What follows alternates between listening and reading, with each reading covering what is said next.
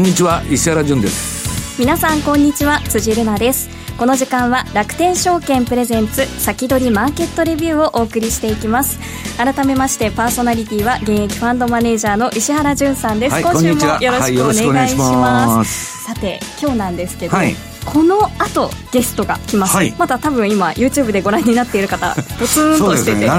あれってなってると思うんですけれども、はい、なんとこの後お迎えする今週のゲストは、はい、楽天証券経済研究所チーフアナリスト今中康夫さん、はい、いつもお電話で、はい、今日は生で。今日はあのスタジオに来ていただきましたので、はい、よろしくお願いします。もうお一方いらっしゃいます。楽天証券経済研究所シニアマーケットアナリストの土田正幸さん、はい、ドッでございます、はい、お楽しみにということで。はい、で私ですね、石原さんにいただいたマーケットの魔術師をですね、はい、3連休にしっかりと読ませていただきました。実は2回目なんですよ読むの、うん、1回目読んだ時は難しくて分かんなかったんですけど1年経ったら一番響いたのがオニールっていう人のウィリアム・オニールね、はい、新高値を株は買っていかないといけないというのが一番、なるほど、はい、いやあのー、辻ちゃんこの世界で長くあのやりたいと、はい、ね。できればものも書きたいと、はい、いうことで、はい、えー、っと今真剣にね本当に皆さんあの勉強を辻さんされてて僕が思うのはあの相場ってね辻さんその努力と結果が正比例するわけじゃないんですよ。いくら努力したって相場で勝てるとは限らないんですけどただしね少なくとも勉強しないと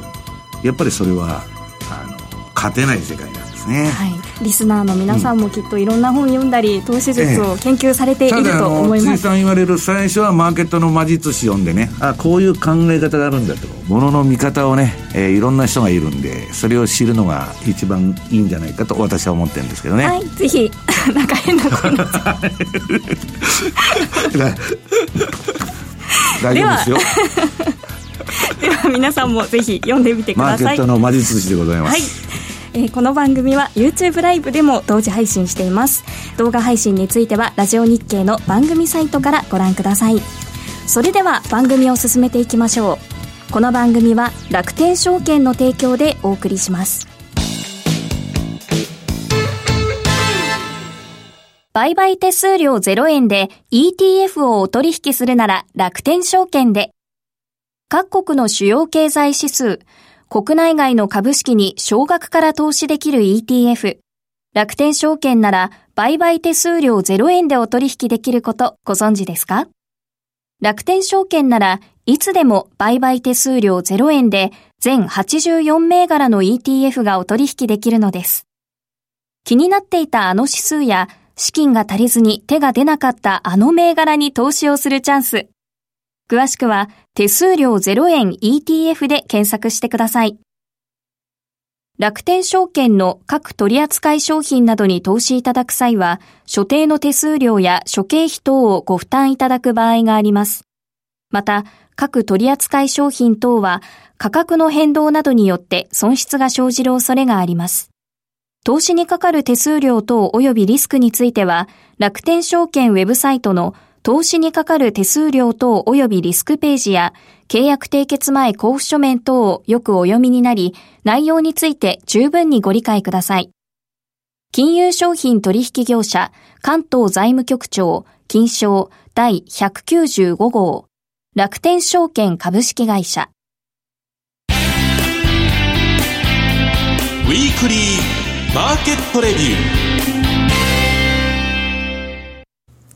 さて、ここからは楽天証券経済研究所チーフアナリスト、今中康夫さんをゲストにお迎えしました。スタジオにお越しいただいたのは初めてですが、よろしくお願いします。はい、よろしくお願いします。ありがとうございます。もう本当にお越しいただいて感無量なんですけれども、今中さん、まずは日本株全体、今日も2万2000円をキープということですが、どのようにご覧になってますか？はい、あの、下に行きそうに見えてですね、下に行くと、その割安な株を物色すると。いう動きがありますんで、うん、えー、いろいろその日替わりメニューみたいな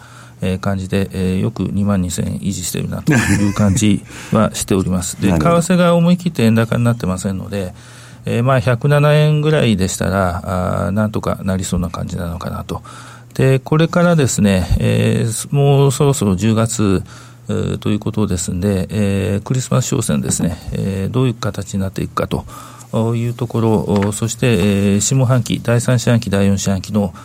業績を見極める、そういう動きになってまいりますんで、えー、まあ、引き続き、その業績等々で、え、選別する動きは、続くとは思いますけども、えー、そう悪くない相場にはなるんじゃないかなというふうに思っております。はい。107円台であれば、企業業績に与える影響もそれほど大きくない、まあ、そうでしょうね。というところですね。うん、そうですね、えー。そう思います。はい。ということで、今回はそんな中、注目のセクターがあるということですが。はい。はい、えー、半導体、そして半導体製造装置と。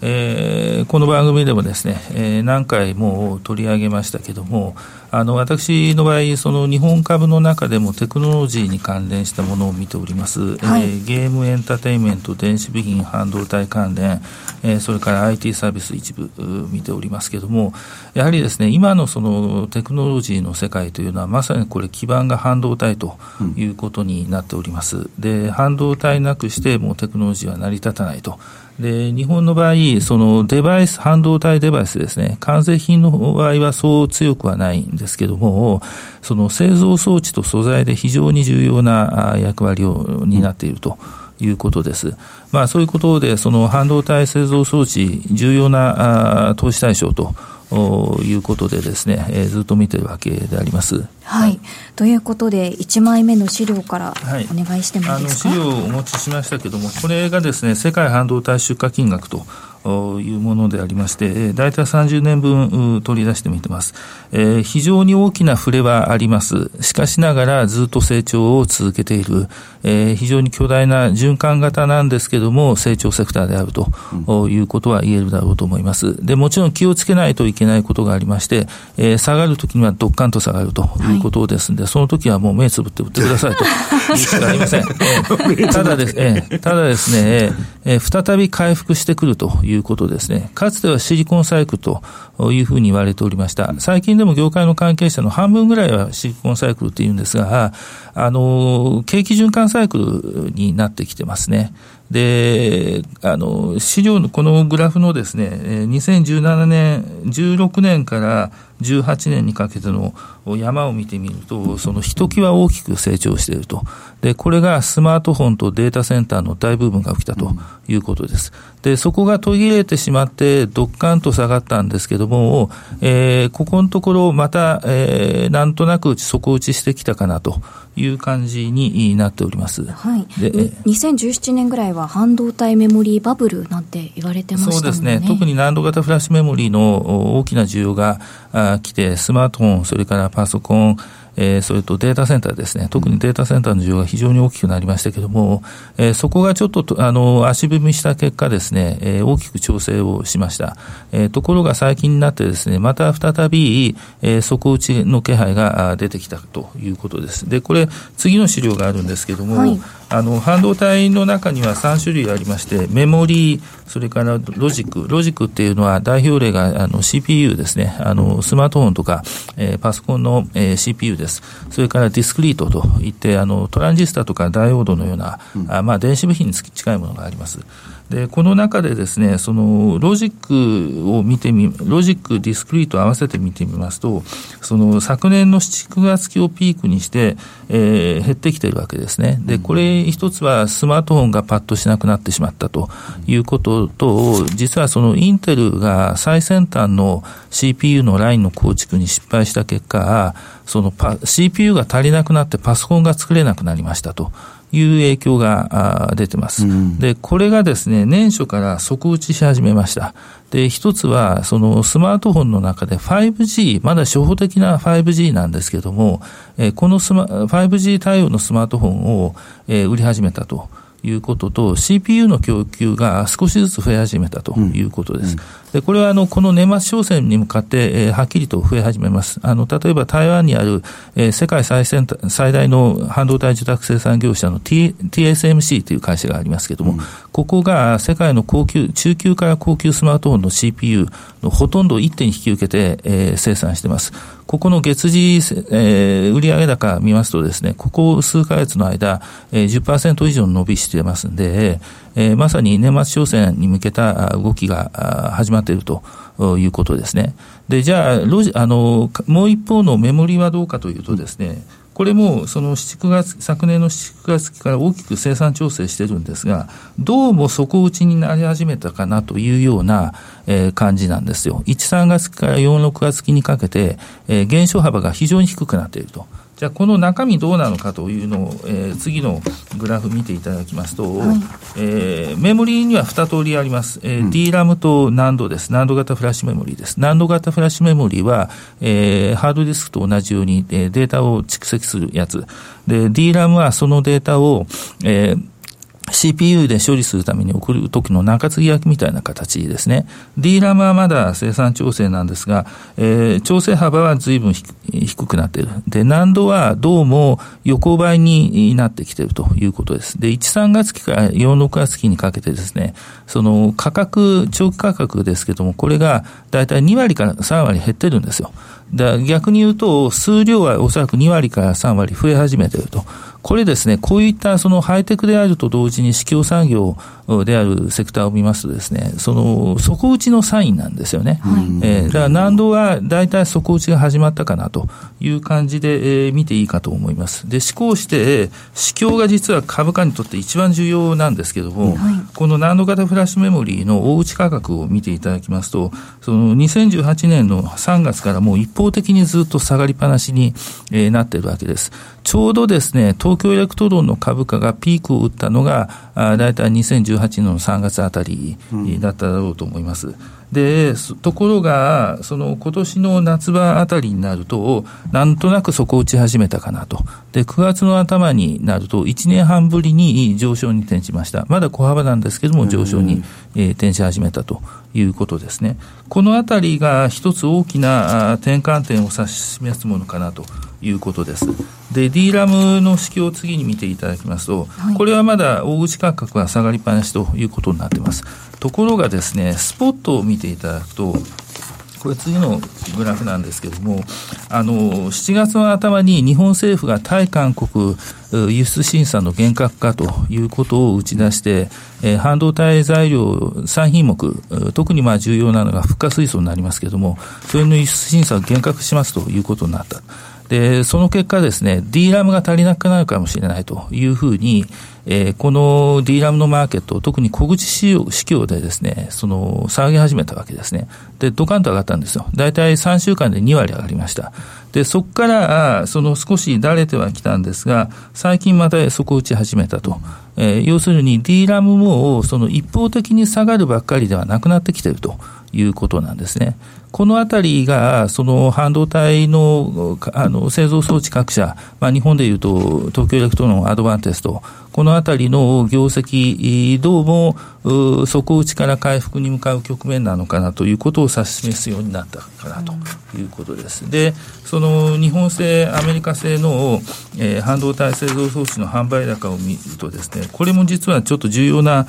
トレンドになっておりまして、あの、北米製の場合ですね、日本製に先行して変化する傾向があります。悪くなるときは先に悪くなって、うん、良くなるときは先に良くなるんですけども、ここの数字が大体底倍になってきているということです。下がっていないということですね。えー、前年比ではまだマイナスです。ただ前月比で、えー、プラス転換し始めているということです。これを日本製も追っていっているということですね。で、プラス転換し始めているのは、そのロジック半導体の、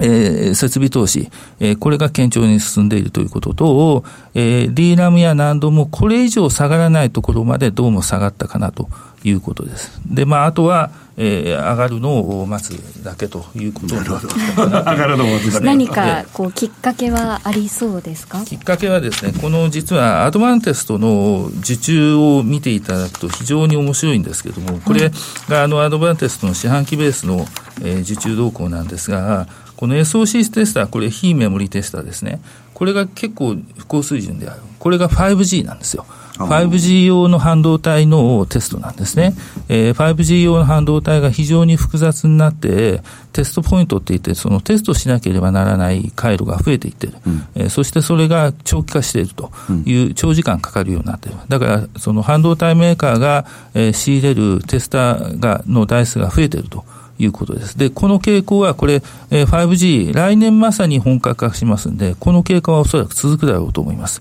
うん、えー、そして、えー、メモリー用のテスターですね、これがもうインの極にあるということですね。で、これが実は来年になるとですね、例えば DRAM で、えー、言いますと、えー、高速 DRAM、最先端の高速 DRAM、DDR5 というのが来年出てきます。うん、で、今使っている高速 DRAM が DDR4 なんですが、うん、DDR5 が出てきますと、テスター全部入れ替えになります。従来のテスター使えなくなりますんで、えー、増強需要が出てくるということですね。あの、こういう流れになってきますと、来年見るとですね、えー、ロジック半導体が高水準でのままで、えー、メモリーが回復するということが、大体予想がつくようになり始めたかなということなんですね。で、あともう一つのポイント、ああともう一つポイントを言う前に、次の半導体部分、牽引役何かということなんですけれども、うん、もうこれ 5G と AI です。これはもう業界の中で一致してます。うん、えー、で、5G、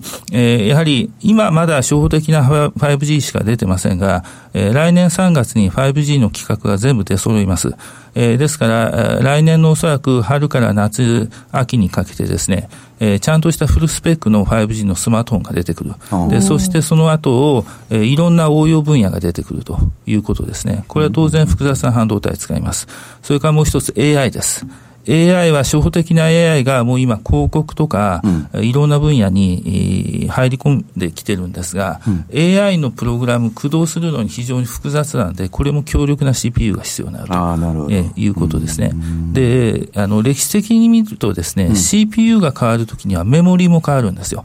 要するに CPU が、連動していると。そうです。高速高高性能化するという場合は、まず DRAM を高速大容量化しないといけない、うん、えー、そしてストレージも強化しないといけない、うん、ということになると、ストレージはハードディスクよりもやはり SSD になって、うん、えー、DRAM は高速化していくというふうな流れになるんで、えー、今年そろそろ底打ち、あの、セクターとして底打ちになって、来年本格的な再成長が始まるかなというところが大体見て取れるようになってきたのかなということで、うん、その時に日韓摩擦が起きたということなんです。なるほど。この日韓摩擦をどう解釈するかということが、はい、えー、一つポイントになってまいります。はい、で、はっきり言うと、例えば、フッ化水素、えー、今、最先端のものが129と言いまして、うん、えー、99.99999というふうに9が12個つきます。これが今最先端です。で、汎用的に今、普段、普段使っているのが、えー、119、109と言われているものです。で、これはっきり言って日本の、えー、ステラケンファ、森田科学、あと、ダイキン、この3社が今世界で作れません。あの、えー作るのは容易じゃありません。その3社しか世界にないわけですないです。えええー、っと、必死こいて作ってもですね、うん、多分韓国の化学工業の総力を上げても何年もかかります。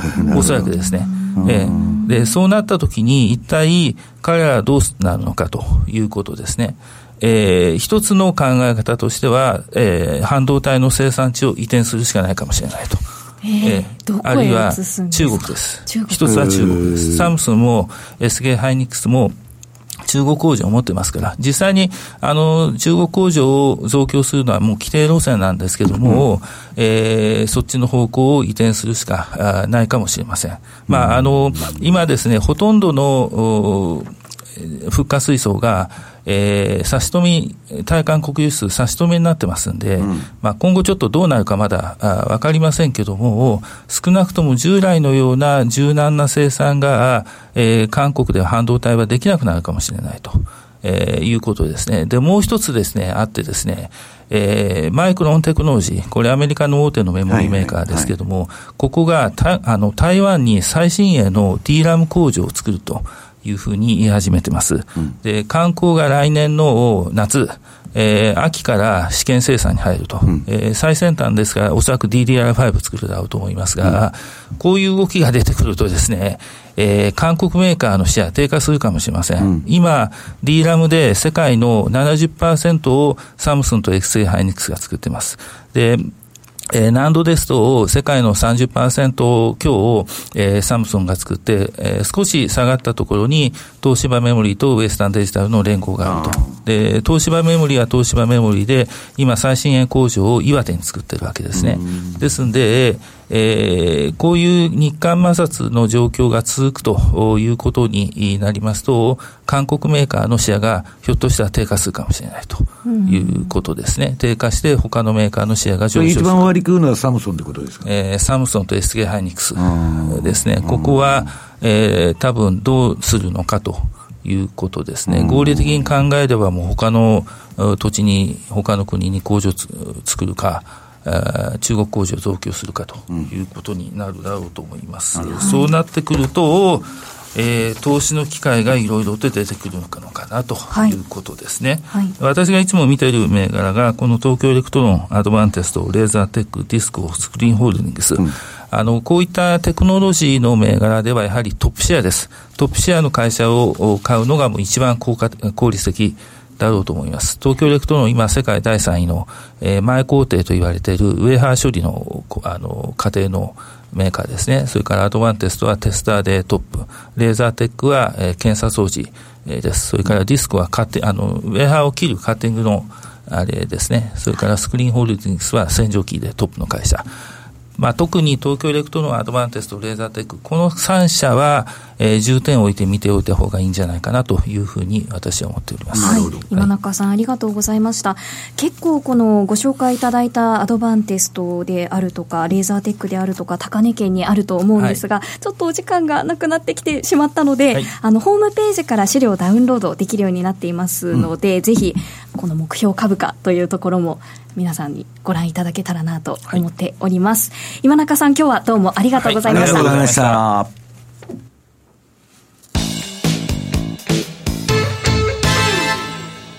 豊富な情報量と多彩な機能で多くのトレーダーから支持を集める楽天証券のトレーディングツール、マーケットスピード2。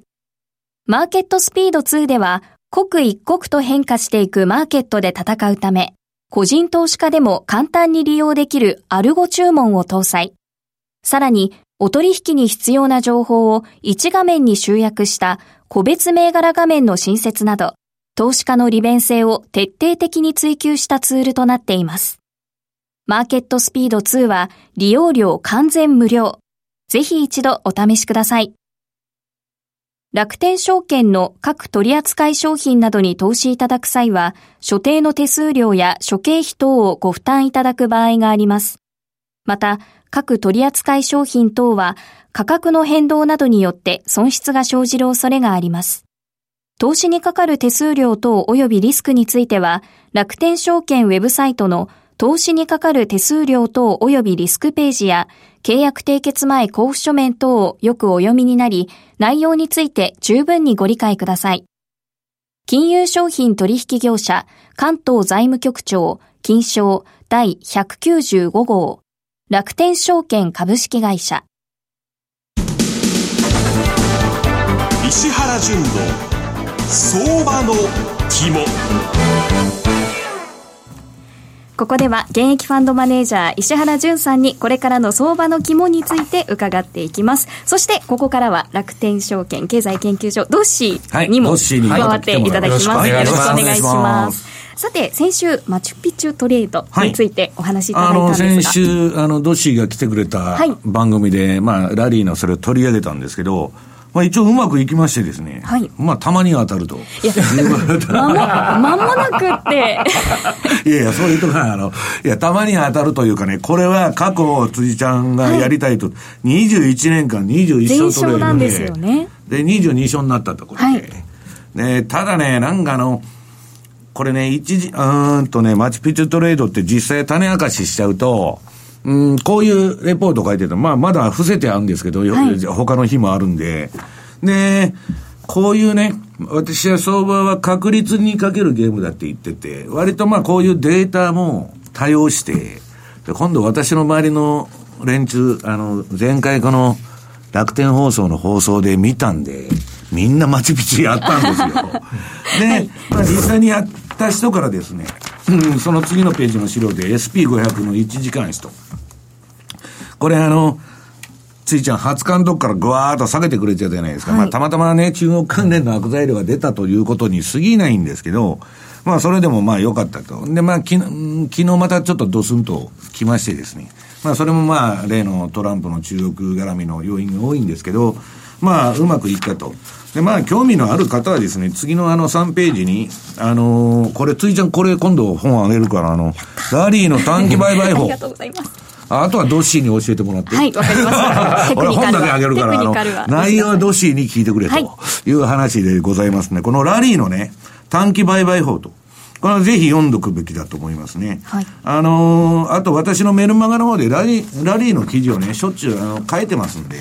まあそちらの方で勉強していただきたいということでございますね。はい。で結構まだ時間あるので、ま、気になるものとしてはビットコインとか急落してますよね。あれななんであんな落ちたの？なんかテクニカル的な要因とか言ってあのー、えー、っと減引き減渡しできるあれがうまくいってないとかね、なんだか言ってるんですけど。はいなんか聞いてます？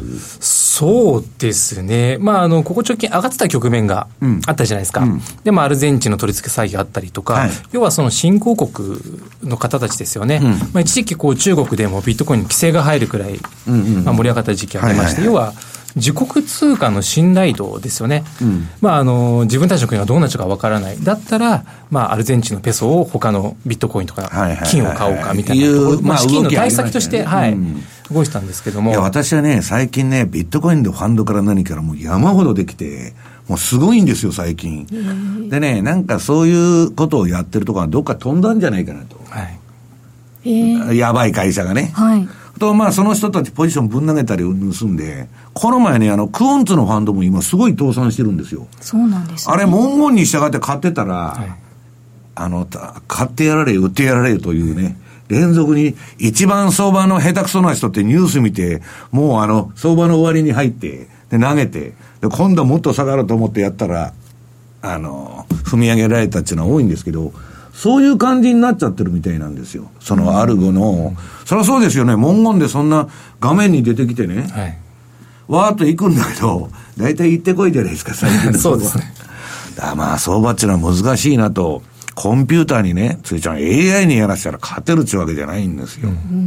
じゃあ、私も本を読んで勉強して、チャンスがあるってことですね。いや勉強したら、確実に技術は上がるから、はい、勝率は上がっていくことは間違いないと思うけど、ただ、ね土下さん、努力と、あれが正比例する世界ではないと、相場っていうのは。セールスだったら 1, 1日100件電話するより1000件電話したら確実に上がるんだけど、